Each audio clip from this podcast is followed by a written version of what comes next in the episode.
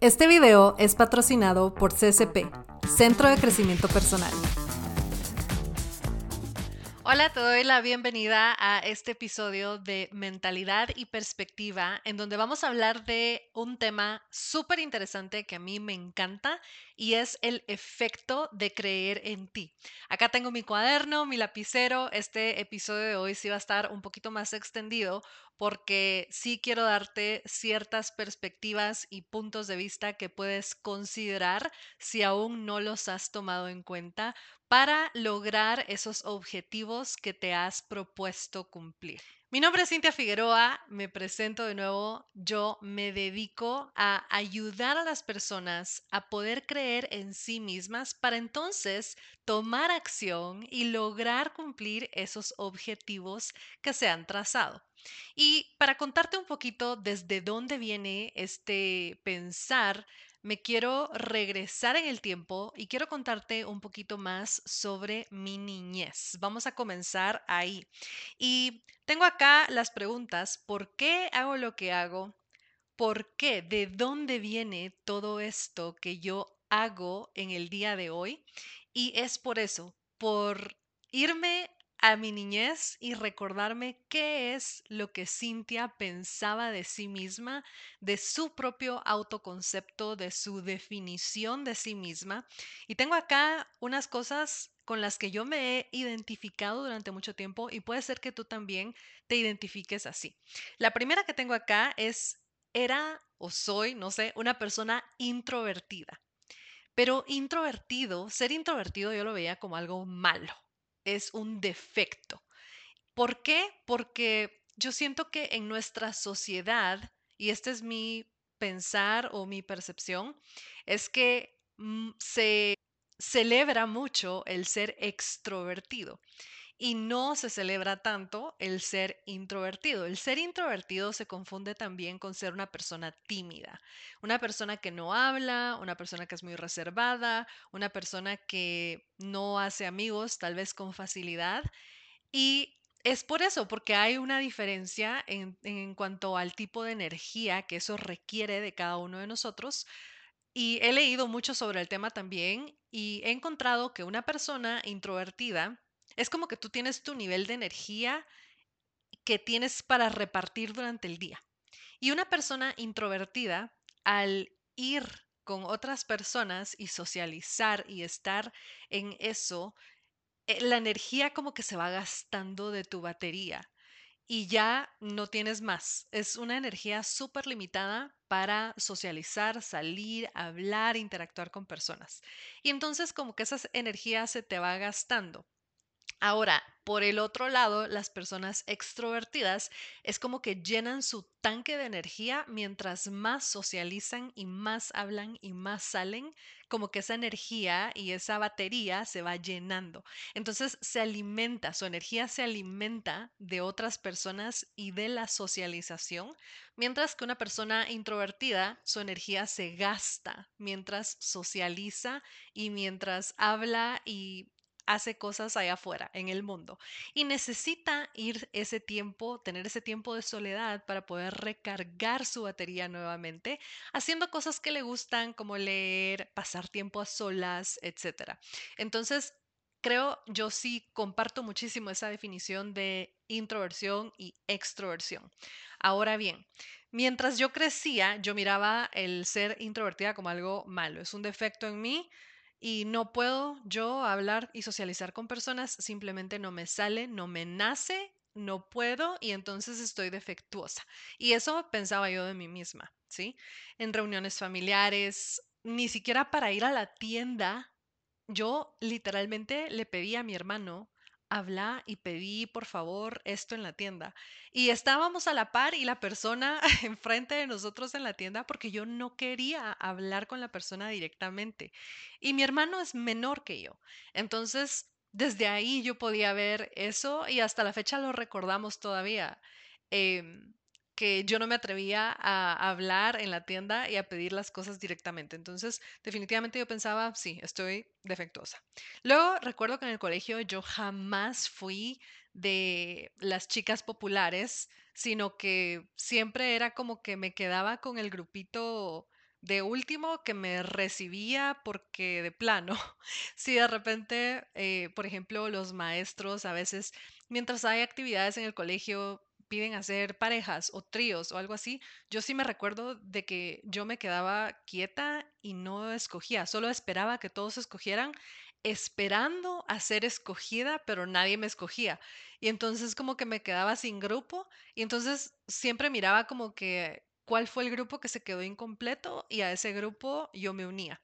Entonces eran cosas así que desde en mi mente, mientras yo crecía, eran muy duras porque yo no me sentía aceptada dentro del grupo. Sentía que yo no pertenecía a ningún grupo y tampoco yo era proactiva o algo para, para hacerlo. Simplemente en mi personalidad no estaba eso y entonces lo que eso me hacía percibir, percibir de mí misma era un rechazo, como que yo era rechazada y yo no encajaba en el grupo. Y todo esto fue formando ese autoconcepto en mí. También, por ejemplo, recuerdo que me cambiaron varias veces de colegio y para mí eso era una cosa que ah, era horrible porque me tocaba otra vez comenzar, otra vez ser la niña nueva del grupo y otra vez era, era como aún peor que eso de quedarte sin pareja en alguna actividad, porque simplemente pues yo no conocía a nadie. Entonces recuerdo eso y también recuerdo que la otra cosa era que yo pasaba las materias raspadísima. Así, en Guatemala cada materia se ganaba como con 60 para, para el Ministerio de Educación y con 70 para el colegio.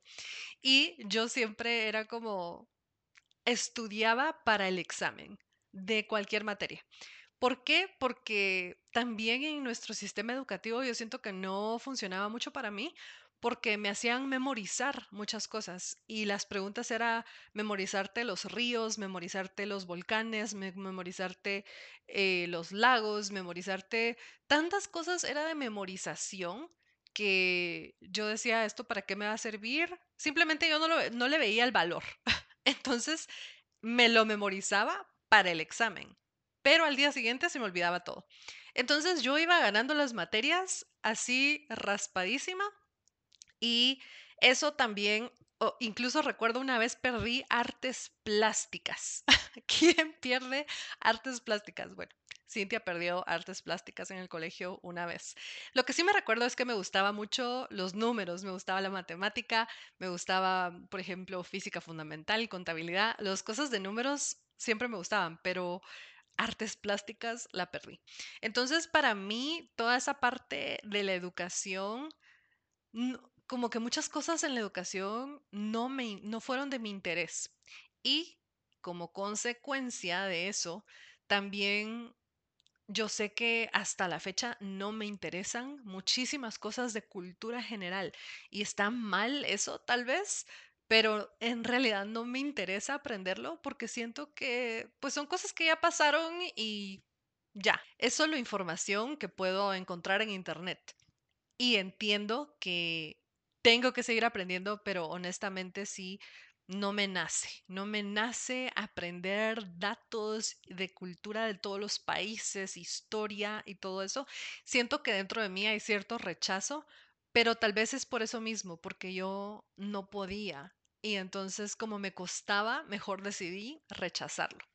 Entonces, estas cosas son varias cosas que recuerdo que han marcado ese, esa autodefinición que yo tenía de mí misma, el decir, no puedo, no me sale, soy rechazada por la sociedad, no encajo, no hablo, soy introvertida, defectuosa. Entonces muchas palabras así se quedaron conmigo durante muchos años y me las creí. Me las creí y, las adopté como mi definición de quién yo era. Y esto pues obviamente afecta a largo plazo en mi vida. Ahora, la otra cosa que tengo acá es que básicamente lo que yo hice fue dedicarme a ser la niña buena. La niña cero problemas. Yo descubrí que si yo no daba problemas, pues todo iba a estar bien conmigo y yo iba a pasar súper desapercibida y eso por mí estaba bien también. Como que llegué a aceptar esa parte.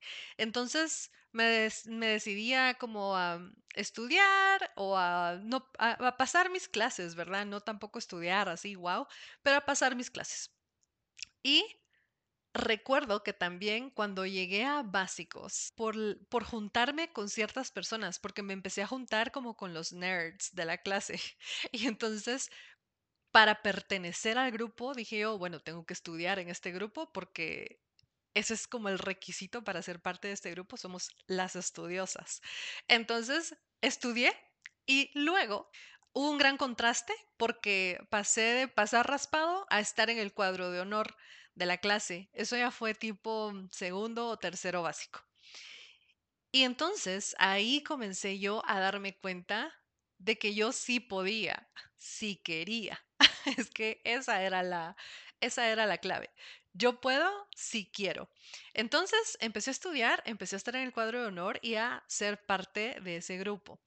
Luego me cambié de colegio bueno, me cambiaron de colegio para estudiar secretariado y ahí ha diversificado, pero mi mamá estaba haciendo un gran esfuerzo para pagar ese colegio. Entonces yo dije, yo voy a hacer esto por mi mamá. Así fue como yo lo vi en ese entonces. Yo a mi mamá le voy a demostrar que este colegio vale la pena pagarlo y que su esfuerzo va a valer la pena, su esfuerzo por mí, sin yo saber que lo estaba haciendo al final por mí misma, pero yo en ese entonces lo hice por ella y decidí dedicarme y ser estudiosa en este colegio en, cuarto, quinto y sexto secretariado. Era un colegio muy estricto, era muy difícil pasar las materias, eh, recibíamos muchísimas clases de inglés y casi que todo era en inglés, solo las clases que no se podía eran en español como taquigrafía, ortografía, mecanografía, todas esas, pero también estaban en inglés. Entonces, al final, yo fui abanderada en mi graduación, fui el segundo lugar de todas las personas de la carrera. Y solo para que te des una idea, comenzaron cinco secciones de como 30 personas cada sección y al final nos graduamos como dos secciones porque era un colegio muy difícil de pasar las clases, o sea, era como que tenía sus estándares bien altos. Y entonces yo cargué la bandera en mi graduación y me dieron un galardón a la excelencia estudiantil también. Y entonces ahí también yo me di cuenta en todo ese tiempo que sí podía, yo puedo ser buena si quiero y si me esfuerzo. Entonces, estas, estos, estas cosas fueron pasando a lo largo de mi vida y, y mi autoconcepto se fue transformando poco a poco.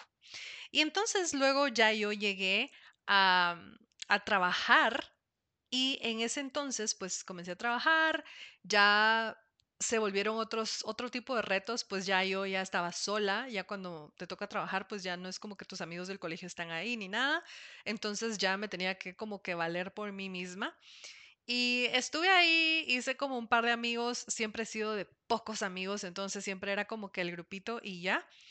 Y luego me cambié de empresa y ya yo dije, bueno, yo sí quiero que me promuevan, quiero tener un ascenso, voy a empezar a luchar por eso, ¿verdad? Ya tuve como una visión, una meta, y entonces comencé a trabajar en eso, hasta llegar a que eso sucediera. Y una cosa me ha llevado a otra con el paso del tiempo, y así, por ejemplo, también aprendí a hablar en público. Aprendí a hablar en público por primera vez, esto fue en el 2010 y fue porque tomé una oportunidad para hacer, estar en un puesto temporal en la empresa y me recuerdo que yo tenía miedo porque yo no podía hablar en público. Fue algo que me costó durante todo, mientras yo crecía. Era como que hacer una exposición en, en el colegio, eso me costaba muchísimo, temblaba, me daba un miedo horrible, se me trababa la lengua, se me secaba la garganta me lo memorizaba, me trababa y era feo. Hasta recuerdo que una vez en el colegio, no sé por qué, pasé a dar la jura a la bandera en frente de un montón de personas y se me olvidó. Cuando pasé, se me olvidó la jura a la bandera y me quedé callada ya no supe qué hacer. Entonces, hubo varias cositas que pasaron ahí, pero mm, yo sí recuerdo que tenía muchísimo miedo de hablar en público. Pero ¿qué pasó? Hubo alguien que creyó en mí, en el trabajo, que me alentó, que me dio palabras y me dijo, tú puedes, dale, yo estoy aquí para ti. Y eso es clave en nuestros procesos.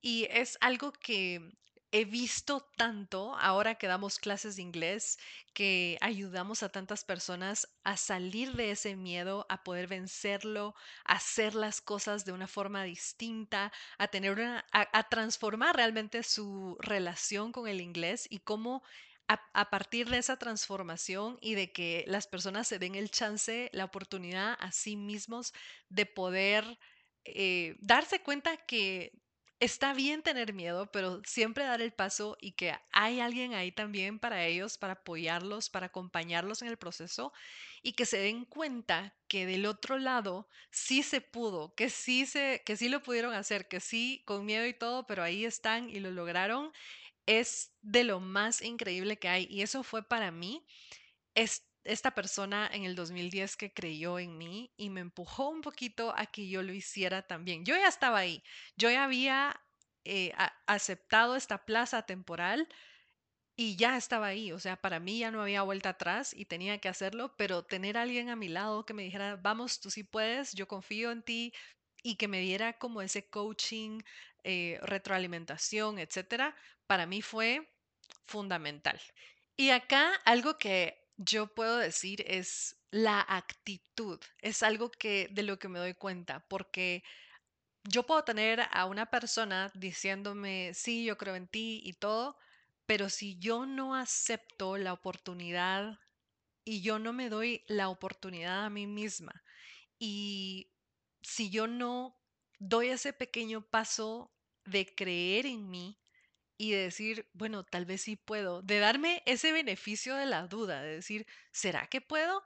Entonces, ¿cómo afrontas la situación? Creo que es clave también, porque si yo me hablo a mí misma de forma negativa todo el tiempo, definitivamente no voy a poder hacer las cosas, porque yo solita me estoy alimentando de cosas negativas internas, ni siquiera tengo que decirlo, es esa vocecita que todos tenemos adentro y el autosabotaje y todo eso, ¿verdad? O sea, si estamos hablando de forma negativa todo el tiempo, definitivamente las cosas no van a pasar. Nada bueno va a pasar de, de eso. Ningún buen resultado vamos a poder obtener a partir de la negatividad.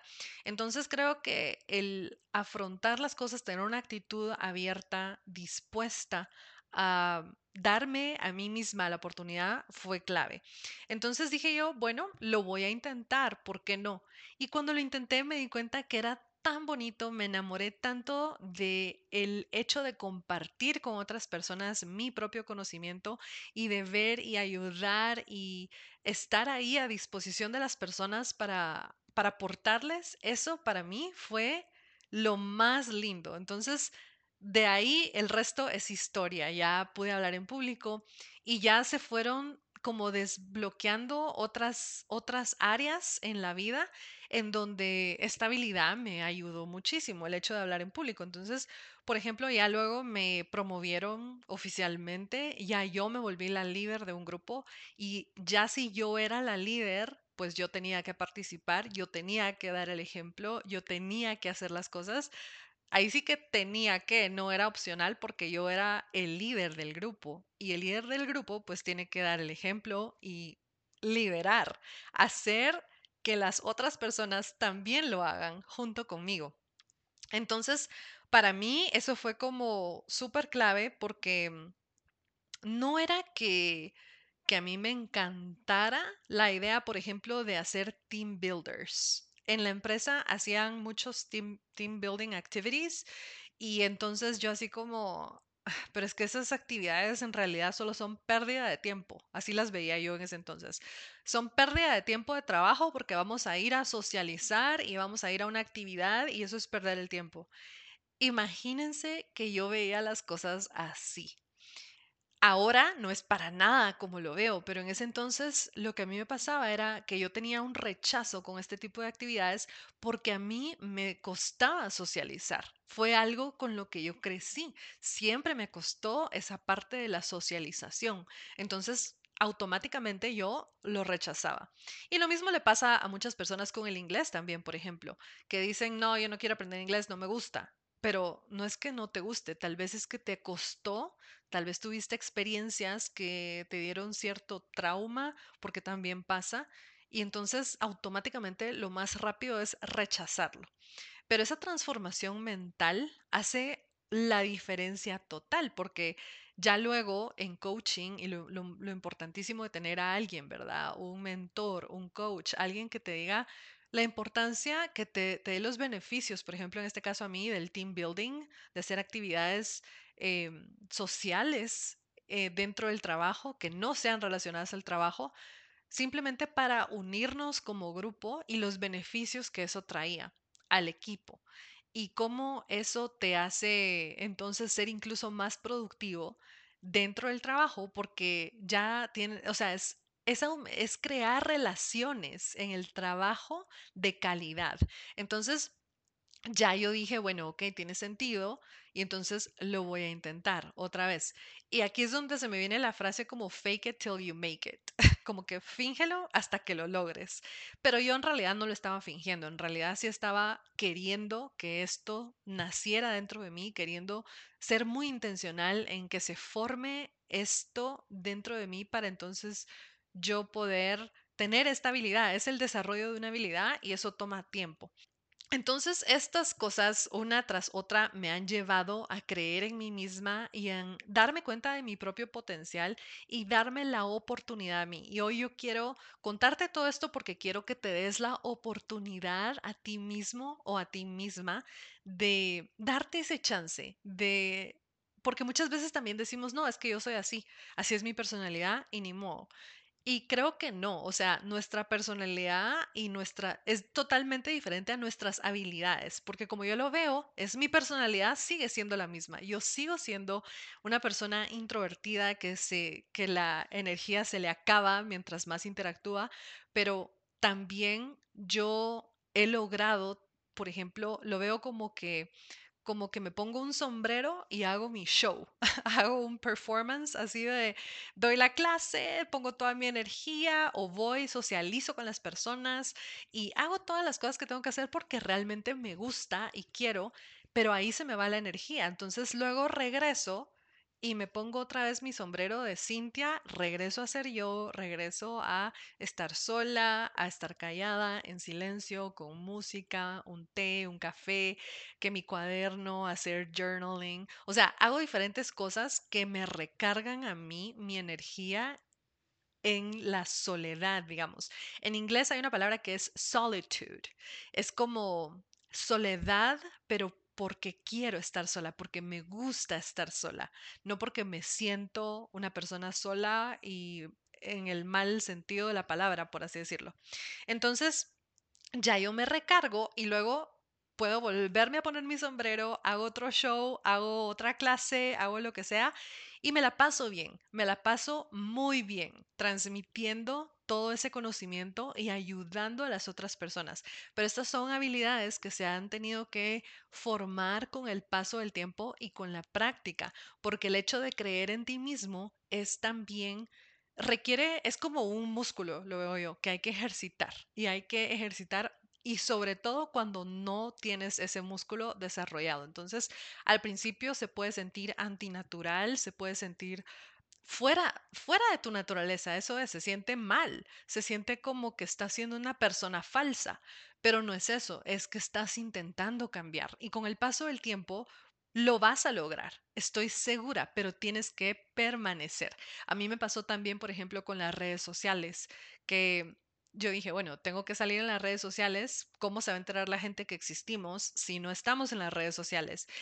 No era algo que a mí me encantara hacer al principio, no era algo que yo disfrutaba hacer tampoco, pero con el paso del tiempo me ha ido gustando porque he encontrado distintas formas de hacerlo.